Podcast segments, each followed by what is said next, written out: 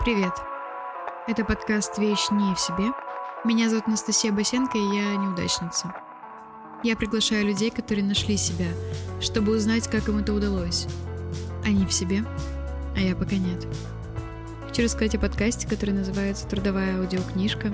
Моя подруга Мила приглашает к себе талантливых и интересных людей, разговаривает с ними о пути, об успехе, мотивации, неудачах, о всем том, что может откликнуться моей аудитории, вам. Ссылка в описании. Буду очень рада, если вы послушаете. В этом выпуске подкаста с барабанщиком Данилой Холодковым мы говорим об отражении себя в глазах других, о честности с самим собой, о неудачах пути. Надеюсь, вам откликнется. Сегодня у меня в гостях Данила Холодков. Данила, привет. Привет. Слушай, мне интересно, это специфика музыкантов опаздывать, потому что у меня и Петр опаздывал, и ты опоздал, хотя сам попросил пораньше. Это типа вы привыкли э, на концертах задерживаться? Нет, э, это никак не связанные вещи. Смотри, в общем и целом люди творческие, а творческим людям свойственна импульсивность и какие-то вот неожиданные озарения или что-то еще, человек может вот встать посреди улицы и начать текст писать или что-нибудь там записывать в телефон, какие-то заметки делать. И в этот момент человека весь мир останавливается, а мир-то на самом деле продолжает двигаться. И вот отсюда и получается, что задержался. Но так глупо объяснять, называть такую причину, потому что э, другой творческий человек тебя поймет, а не творческий не поймет совершенно. Конечно, музыкантам более свойственно, наверное, задерживаться. Я поняла. Ну, у меня сегодня было такое, что я в стену смотрела 20 минут, поэтому я не знаю, насколько это логичная причина для опоздания, но у меня такое часто бывает, поэтому тебя могу понять в этом. Расскажи, чем ты сейчас занимаешься? В данный момент или в жизни? Ну, и то, и другое интересно. В данный момент я с тобой разговариваю вечером дома у себя. Вообще в жизни занимаюсь тем, что пытаюсь мыслить и через мысли взаимодействовать с окружающей средой, мимикрирую одним словом. Угу. А если чуть попроще для более приземленных людей, чтобы понимать специфику и род твоей деятельности? Более простым языком. Хожу на работу, э, занимаюсь дома домашними делами, занимаюсь с женой семейными делами, с друзьями, занимаюсь каким-то свободным временем. Если вот так вот говорить, как ты говоришь, попроще. Попроще скучно. Ну, это правда, да. Но хотя бы нам понять, кто ты. Данила музыкант. Ну да, я занимаюсь музыкой. Давно ты это делаешь? Лет, наверное, примерно 10 последних. Заниматься же музыкой, э, смотря с какой стороны, да, рассматривать. Вообще музыку стал разглядывать под микроскопом, наверное, со школы, а непосредственно взял в руки инструменты, сам стал что-то воспроизводить. Лет, наверное, примерно в 20, где-то вот так. Не помню, если честно. Это же такой момент, он не то, что ты проснулся и занялся музыкой. Ну, то есть она как будто бы все время была, наверное, в твоей жизни и там в подростковом возрасте. Ты примерно понимал, кем ты хочешь быть? Нет, у меня как раз-таки была история абсолютно э, переворота э, в жизни такого неожиданного, когда все, чем ты жил до этого, все относительно чего ты строил планы, все, что было твоей правной точкой, перестало существовать. И судорожно цепляясь за новую точку опоры, да, за новую звезду какую-то путеводную, не знаю, за новую цель. Видимо, я схватился за то, что было ближе всего в тот момент, то, что помогало это оказалась музыка. Половину своей сознательной жизни я посвятил совершенно не музыке. Это был спорт, спортивные бальные танцы. А вторую половину, вот как раз-таки последние лет, я говорю, 10, это непосредственно музыка уже, да. На самом деле я почитала немножечко всяких интервью с тобой, и я помню, ты сказал про то, что твои спортивные бальные танцы и то, что ты играешь на барабанах, это взаимосвязанные вещи. Что ты чувствуешь ритм и там, и там. Ты бросил одно и начал другое, но по сути оно логично следовало одно из другого. Ну, да, да. Видишь, э, я не пижу своих интервью других. А в этом? Вообще стараюсь э, по жизни именно что не пиздеть, не врать невозможно. Я стараюсь не врать сознательно, стараюсь, опять же, и даже это невозможно, вот вообще не врать сознательно, не знаю. Я взрослый человек, я понимаю, что это невозможно. Почему? Ну, потому что невозможно, потому что так мир, блядь, устроен. Ну, почему? Почему невозможно жить, игнорируя э, систему денежную, например, то есть без денег? Ну, потому что так мир построен. Не знаю, может быть, у кого-то получается, но тот мир, который я наблюдаю вокруг себя, то есть мой окружающий мир, да, вот там Россия нулевых, не врать невозможно, к сожалению. Но я, по крайней мере, осознаю, что чего я хочу. Хочу быть честным. И это, кстати, одно из моих жизненных кредо. Кстати, вот ты сказал не пизжу и не вру, это вот ты прям разграничил. Это разные вещи? Пиздеть — это когда ты вот прям знаешь, ты говоришь неправду, у тебя может быть на то причины. Всегда есть причины, какие-то еще обстоятельства. Но пиздеть плохо, а врать просто не стоит. Вот я бы так это разграничил. Слушай, ну ты же, наверное, как-то к этому пришел, какие-то были моменты, когда ты понял, что ты не будешь больше врать? Я не знаю. Ну, опять же, там, если посидеть подумать, наверное, в моей жизни не берется там много случаев, когда я сознательно соврал кому-то, и это возымело очень неприятные для, для меня и для человека последствия эти последствия мне пришлось отвечать, потом ты анализируешь ситуацию, потому что я как человек разумный стараюсь анализировать и не повторять ошибки. И приходишь к выводу, что как бы на самом деле э, надо изначально просто не создавать иллюзорный мир для себя или для другого человека.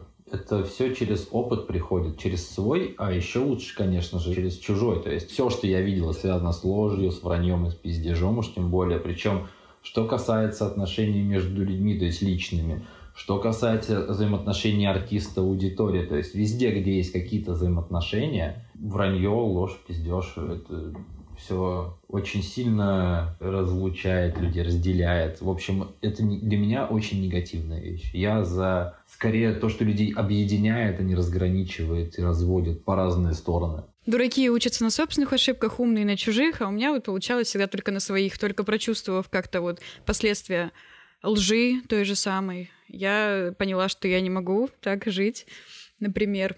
А вот у тебя какая-то осознанность, наверное, большая. Слушай, тут тоже, э, я же не, не идеализирую, короче. Я э, говорю то, что я пытаюсь, да, стараюсь. Я не говорю, что я вот так живу, ребят, все так живите, это вообще там...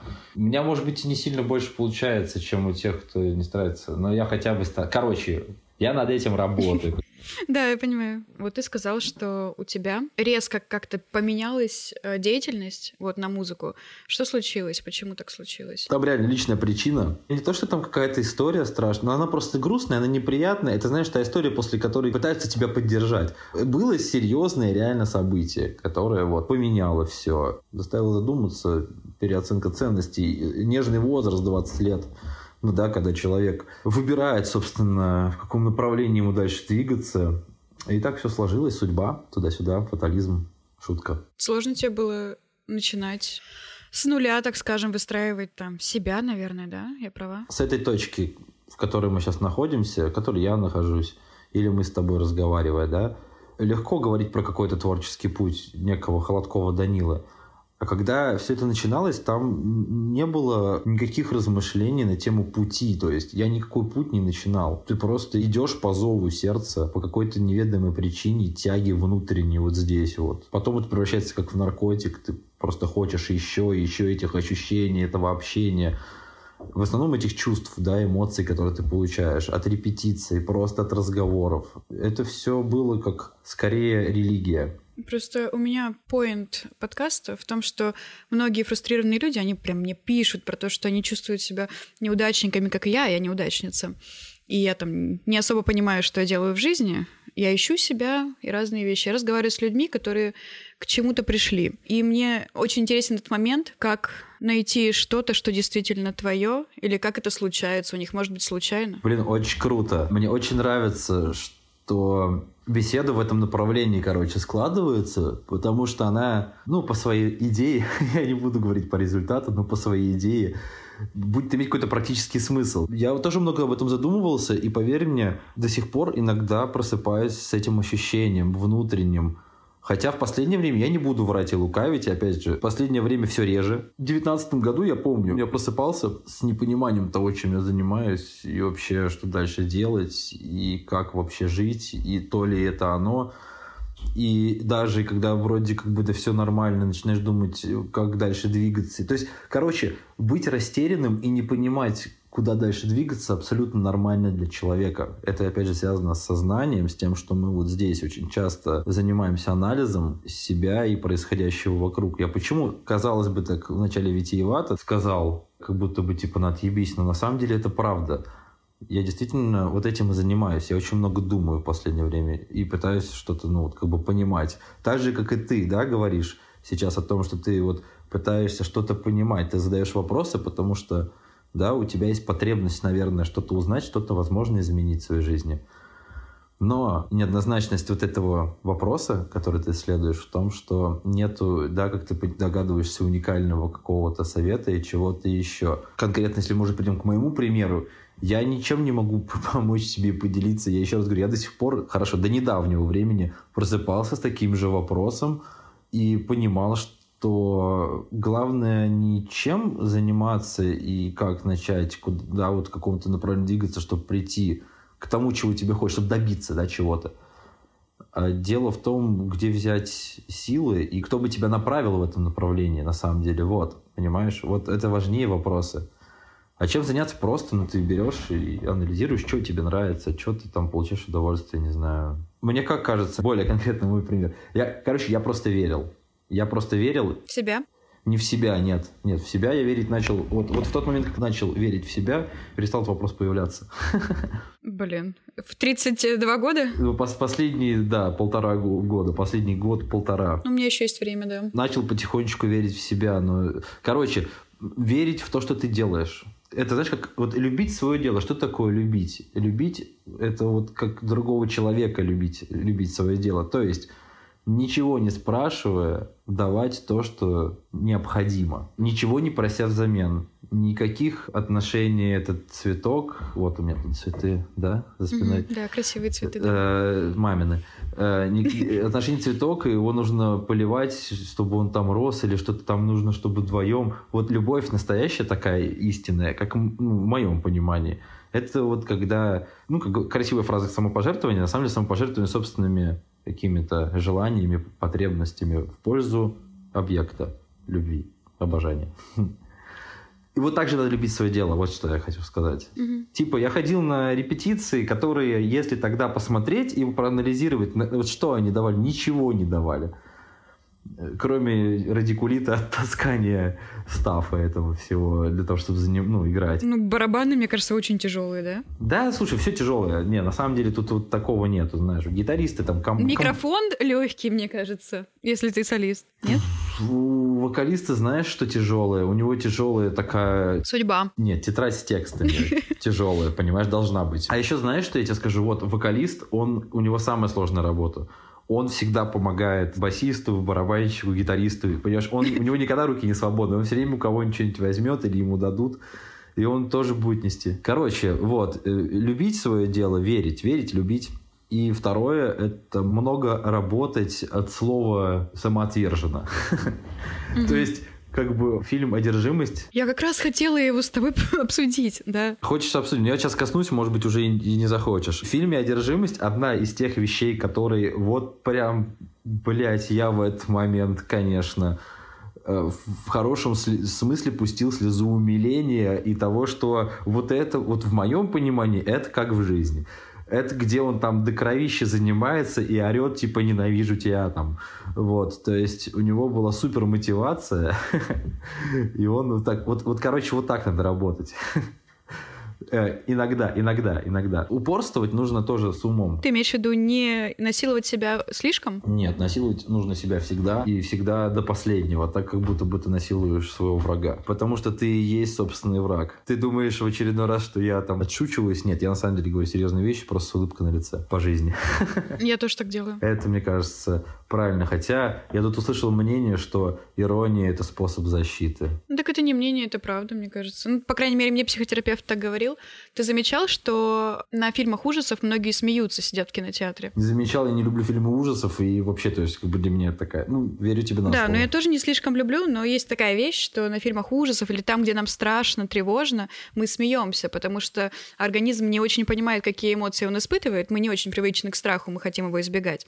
И поэтому мы смеемся. Но я имел в виду именно не смех, а иронию. То есть можно не смеяться, можно не улыбаться, можно просто иронично относиться. А ты к себе иронично относишься? Да, это вообще один из моих главных принципов. Но я иронично отношусь к тому, что блядь, смешно. Я пытаюсь иронично делать, и потом над этим смеюсь, понимаешь? Но, но, но не так, что типа я что-то на серьезных щах там липлю Э, не знаю, альбом «Набросок сна» группы собственный, где вообще никого не было, был я один, и там нет... Ну, короче, это один из моих таких, для меня очень прямо важных альбомов, записей моих я переслушиваю, у меня все дрожит внутри. Вот, и как бы я делал это серьезно, и к этому, например, серьезно отношусь. Вот. И я к тому, что я не ко всему иронично отношусь, понимаешь, да? Опять же, это вопрос про врать, я вспомнил, сейчас возвращаюсь. Э, если я сделал какую-то запись на серьезных щах, как набросок сна, но она вышла дерьмовой, и я такой хожу и говорю, да я прикололся просто, да ты что, серьезно подумал, что вот это я записал? Или, там, да ты что, да слышно же, что я поржать чисто, там, поприкалываться. Вот типа такого вообще нет. Если я серьезно записал и всем не зашло, я обломаюсь. Я буду грустить, депрессовать, покончу, возможно, с собой, если это будет для меня настолько важно. Но если я записал э, ироничную или что-то там, например, там, не знаю, какой-то... Вот альбом «Шакальский ревенж» взять любой. Там есть ироничные партии на барабанах, а есть пиздец серьезные. Вот. И как бы если я там песня, например, 20, что там, 3, по-моему, господи, я уже забыл, 28. Короче, на альбоме на последнем, на репортаже с места события. Вот она, она как бы самая ироничная, там смешные барабаны. Когда их люди слушают, они смеются. Если они не что смеют... значит смешные барабаны? А ты включи и поймешь, что такое смешные барабаны.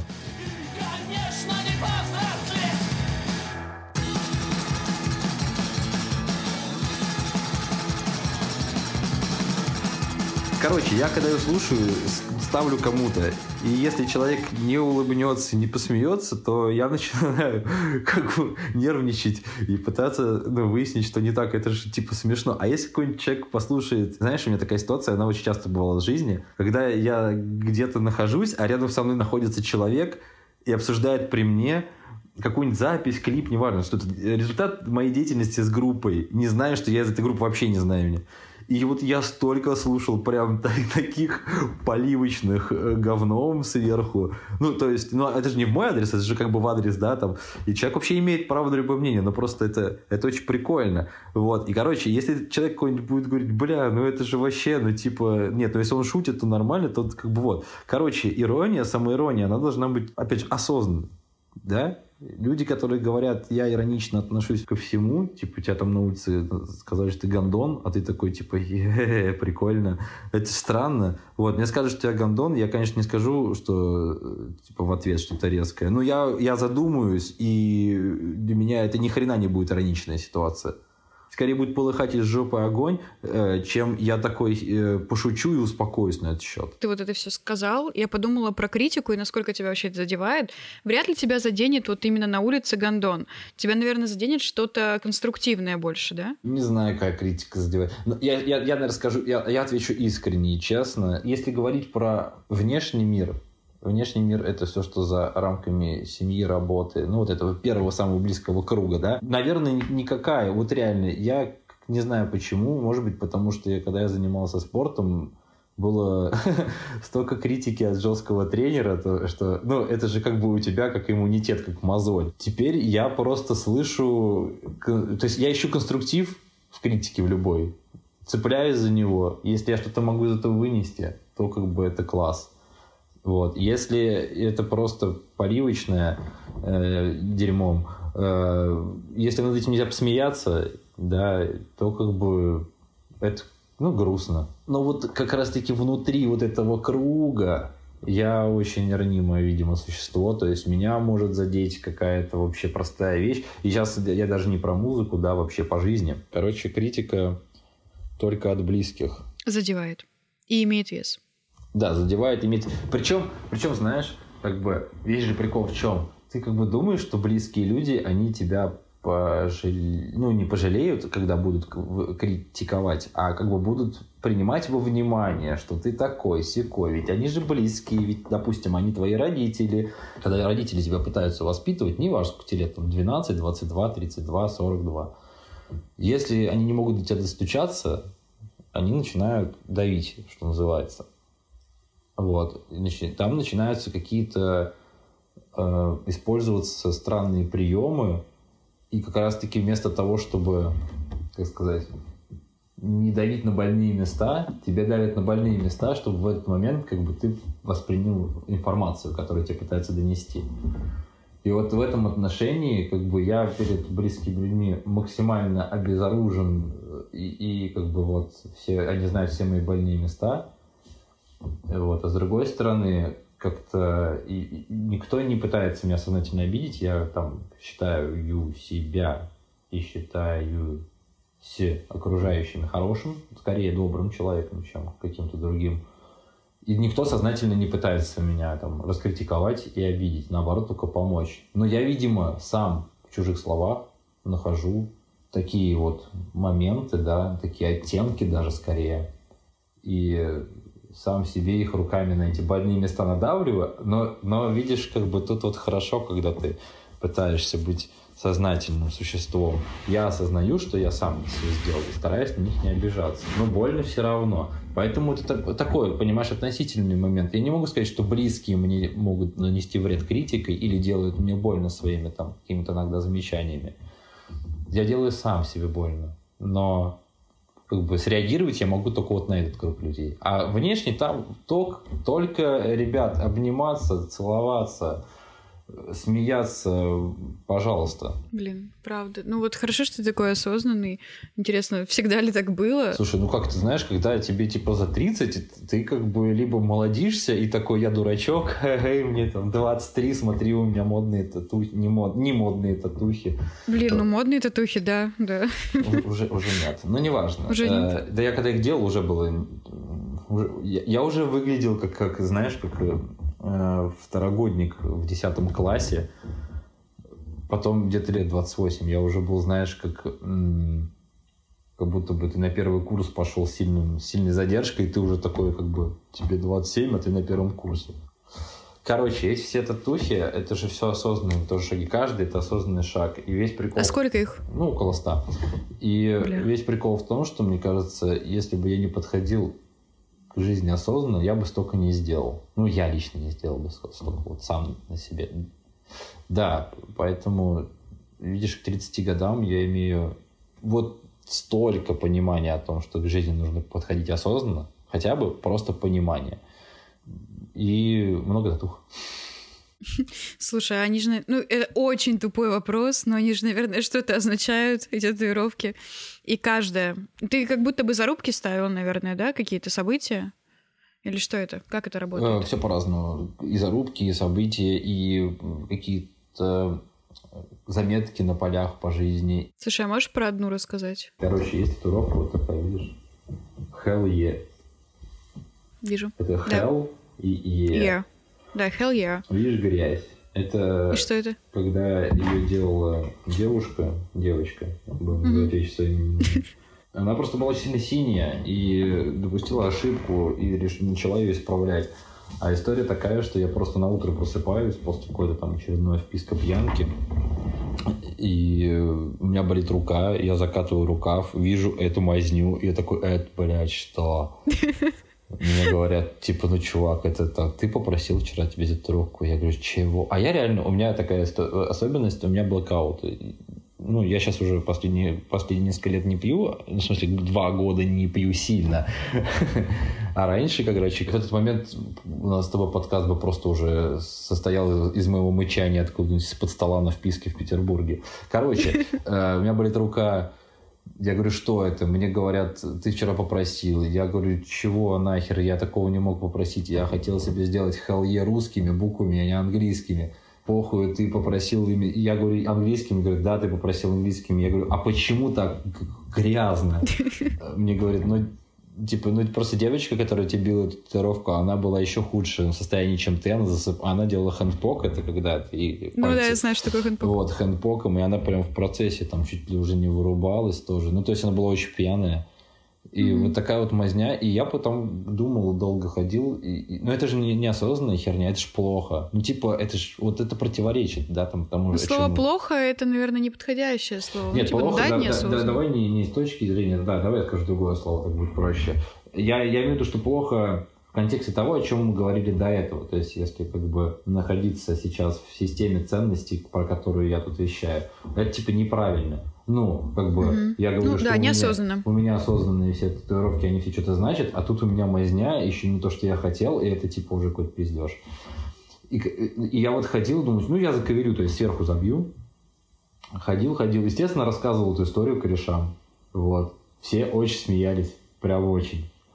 При, при том, что у половины, ну, у многих моих корешей татуировки выглядят не сильно лучше этой, не то, что остальных моих, конкретно этой. Но у них там просто нет такой лихой истории, когда ты вообще ничего не помнишь. Я ее оставил в напоминание себе о том, как раз-таки, что вот, вот есть какая-то грань, есть как бы прикольно, есть фан, есть ирония, а есть уже too much, есть граница, за которой ты заходишь, и в принципе за ней не обрыв, за ней кринж. А кринж... Модное слово. Ну, стыд, блядь, стыдно. Ну, я понимаю, да, да. Да, да, я, я к тому, что дело не в модном слове, а дело в самом понятии. Вот. Это вот такое вот именно, такой стыд, блядь, это такой прям, ну зачем? Ну, ну нахуя? Ну даже если тебе там 20, это хуйня, это, это некрасиво. Вот. И я оставил, хотя это некрасиво, и мне это не нравится. Но я оставил, чтобы я помнил. Типа, чувак, бля, ну вот веселишься, веселись. Вот такая история. Мне кажется, это круто. Я знаю столько людей с этими, знаешь, черными квадратами на месте чего-то неизвестного. Вот. И мне кажется, когда ты оставляешь вот именно тот изъян, в качестве какого-то напоминания для себя, мне кажется, это круто. И мне, в принципе, очень нравятся изъяны. Мне нравится, когда у людей вот что-то такое сломанное, какой-то недостаток или что-то вот показывающее их э, отличность и путь, э, что им самим напоминает и другим тоже. Это потому что знаешь почему? Почему? Мне так Потому кажется. что я сама такая. Да, потому что ты идентифицируешь себя с другим человеком, с другой личностью через собственный какой-то... То есть ты ищешь в нем то, что находит в тебе отклик. Вот. Ты себя ощущаешь, да, там, немножко с изъяном, немножко поломанным. Угу. Чувствую, да. И, соответственно, те люди, в которых ты видишь что-то похожее, ты в них чувствуешь что-то, что вас связывает, тебе проще с ними общаться, ты там более можешь им довериться, расслабиться вообще. Я такой же абсолютно человек, поэтому это нормально. Слушай, ну мне кажется, в этом есть жизнь. Мне было супер тяжело. Э, полгода назад я была прям вот в тотальном пиздеце. Я не понимала абсолютно, что делать. И э, в каком-то вот таком аху я листала Инстаграм, и там была встреча моей знакомой, которая, ну, устроила встречу с одной дамочкой, успешной и все прочее. И все это декламировалось так, что она расскажет про свой путь сложный, можно задавать вопросы. Ну, то есть мне так плохо, там я неудачница. Думаю, ладно, съезжу, а мне тогда еще тяжело было выдвигаться из дома куда-то. Все, собрала последние силы, поехала. И она рассказывает, пойдите в какую-нибудь крупную фирму, а, начните там стажером, потом э, перейдете в другую крупную фирму. И вообще я вам всем советую открывать собственный бизнес. И я сижу, думаю, ёб твою мать, я кредитку открыла собственную на прошлой неделе, а ты говоришь бизнес открывать. Ну, то есть, знаешь, мне, мне прям было э, супер пиздец. Я думаю, а зачем я вот последние силы на тебя потратила? вот. И сейчас, когда я делаю свой подкаст, и я спрашиваю людей, и они там, знаешь, э, какие-нибудь крутые, клевые чуваки рассказывают, вот там, у меня не было денег на карте примерно там несколько недель подряд, но я там сидел и писал эти картины, а потом все стрельнуло, потому что я не сдавался. И ты думаешь, да, наверное, вот в этом есть жизнь.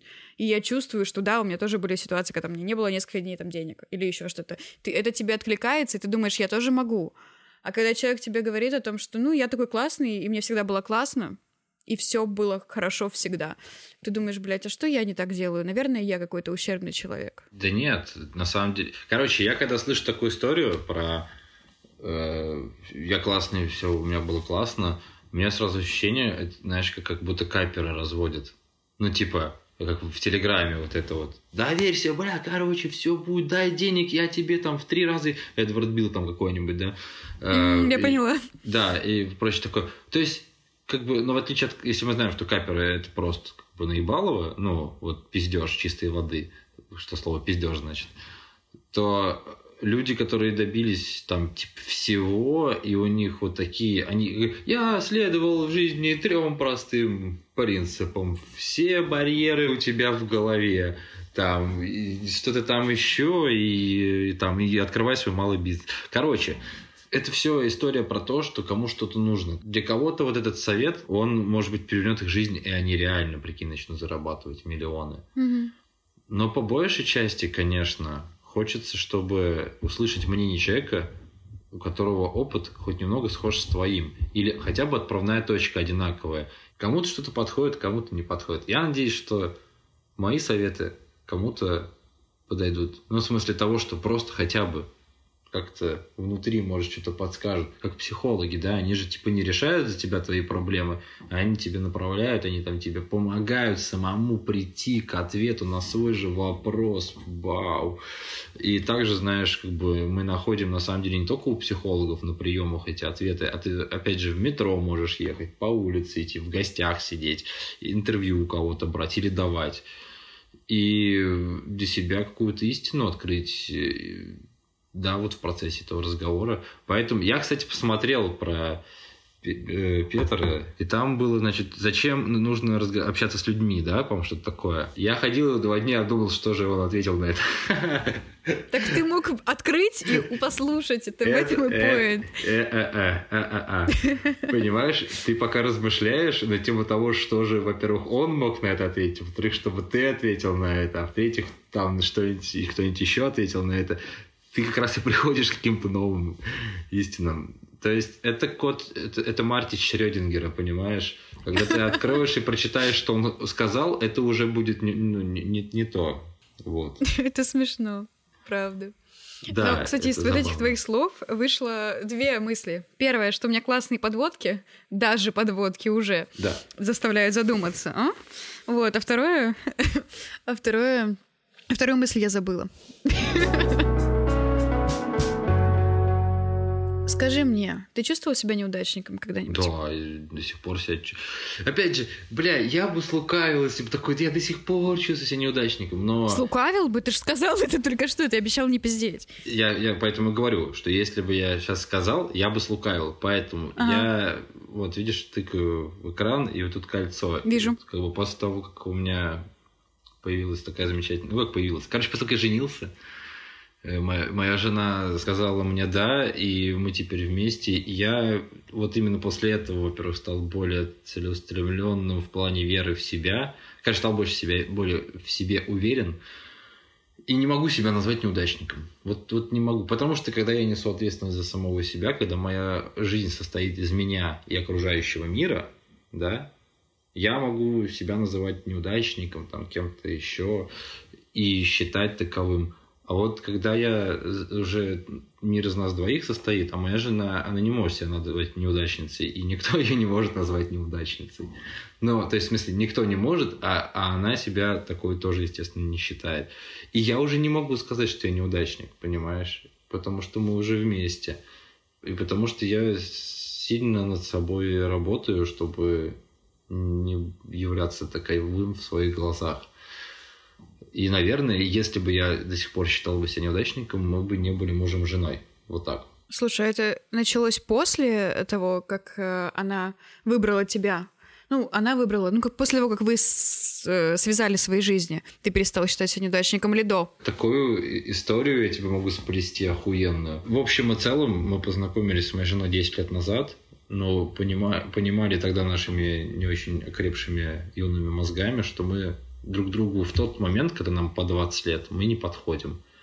То есть мы классные оба, вот прям обалденные, но мы друг друга не вытерпим там нескольких дней. Ну, неделю, ладно, чтобы не соврать.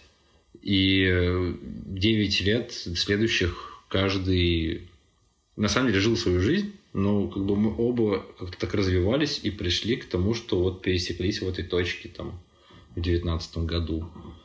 Понимаешь? Вот, а в двадцатом году решили пожениться, и теперь мы муж и жена. Но случись это в 18-м, в любом вообще другом году, мы бы мужем и женой не были, потому что я себя искренне считал неудачником. Возвращаясь к нашему разговору.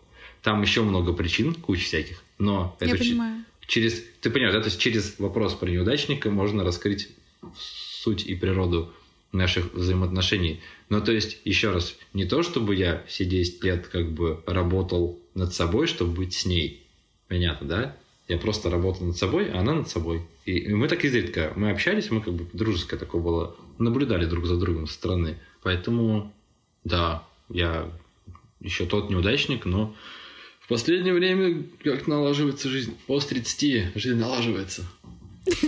Блин, это многие говорят. Правда, не все доживали до 30. Пиздят. Да, вот ты дожил до 30, и ты можешь сказать, вот, ты говоришь э, авторитетно пиздят. Все, кому меньше 30, они надеются. Не-не, на, на самом деле, я сейчас скажу, все зависит от человека.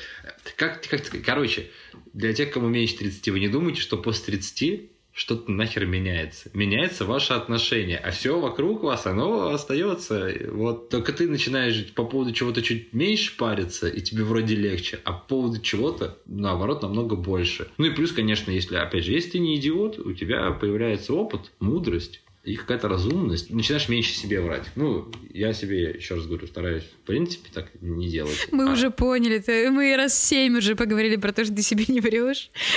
Слушай, я, блядь, я себя унижал и ненавидел годами. Я жил по, мне кажется, не зная этого, внутренне по законам Эма 2007 года.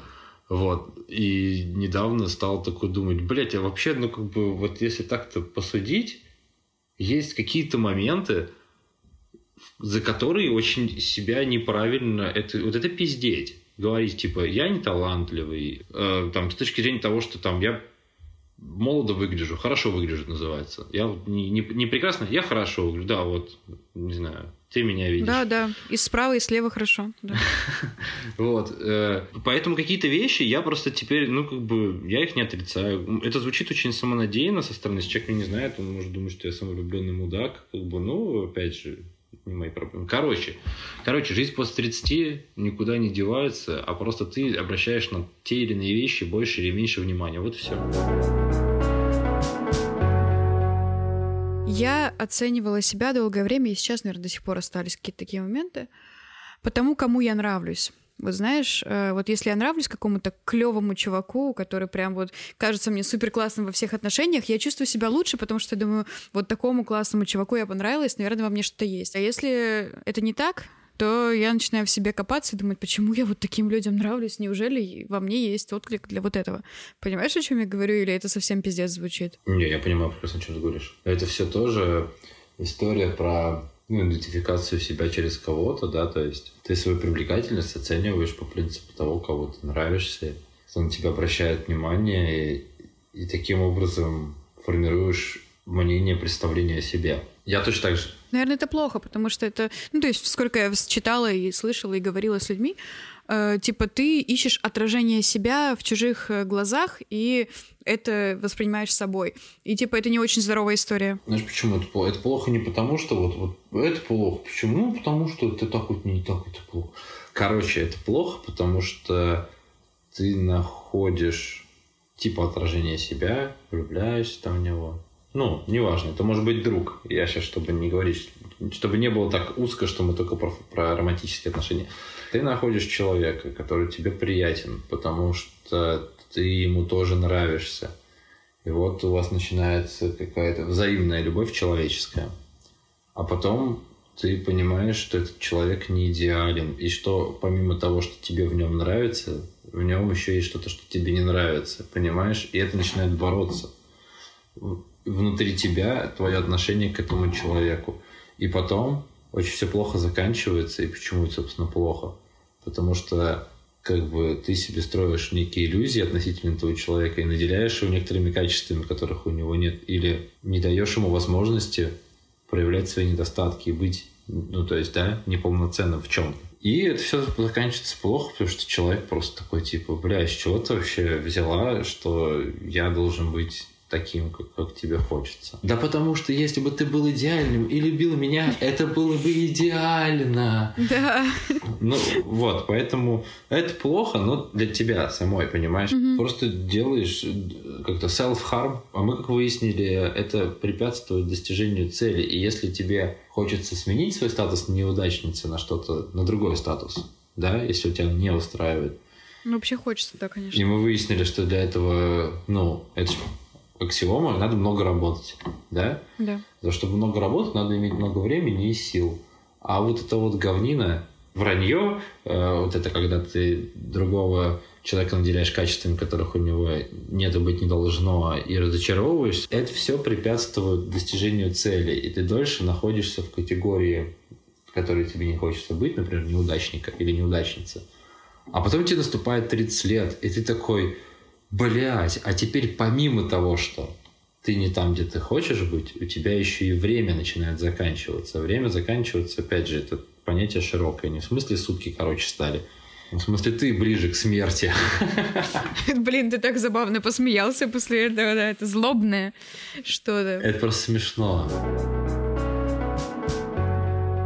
Три качества успешного человека, на твой взгляд? Сейчас я вспомню, кто из моих друзей успешный, и назову его три качества, да? А кто у меня из друзей успешные, блядь? Так, LJ, LJ, LJ, так, три качества LJ. Красивый, со вкусом, со вкусом это хорошее качество. И из бедной семьи. Думаешь? Наверное. Говорят.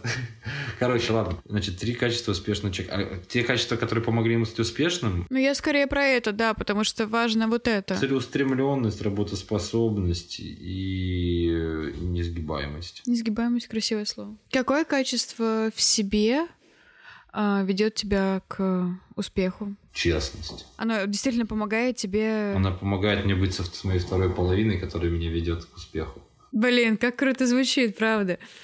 Вот у тебя это через другого человека. А я тебе сразу сказал, что мне очень близко, близка твоя позиция, потому что я тоже через других людей идентифицирую себя. Но в последнее время нет. Через одного человека ты теперь это делаешь? Да, теперь через одного. Раньше через друзей. А теперь дай совет тем, кто себя ищет. Короче, даю совет. Вот, ребята, те, кто ищет себя, будьте готовы, это мой вам совет от бати, будьте готовы не разочароваться в том, что вы найдете. Вот. Это на самом деле кажется хуйня, а очень дельный совет, потому что многие, оказываются, не готовы. И многие друзья, с которыми мы сейчас общаемся, они как раз-таки сетуют на то, что почему же, блядь, никто не предупредил, что я потрачу там 5 лет или там 7 лет или 15 минут, неважно, своей жизни, на то, чтобы увидеть и узнать вот это, типа, бля, говно, лучше бы я все это время, не знаю, оригами занимался. Ну, я думаю, они лукавят все-таки. Я не конкретную ситуацию пересказываю. Да, я понимаю, я понимаю, но в целом я понимаю, о чем ты говоришь и в первом, и во втором случае. Страшно, потому и страшно. Мне было супер интересно с тобой поговорить. Я какие-то вещи озвучила, которые я не озвучила, мне кажется, никогда из своей головы. Ну, как раз те, которые болят и которые свежие.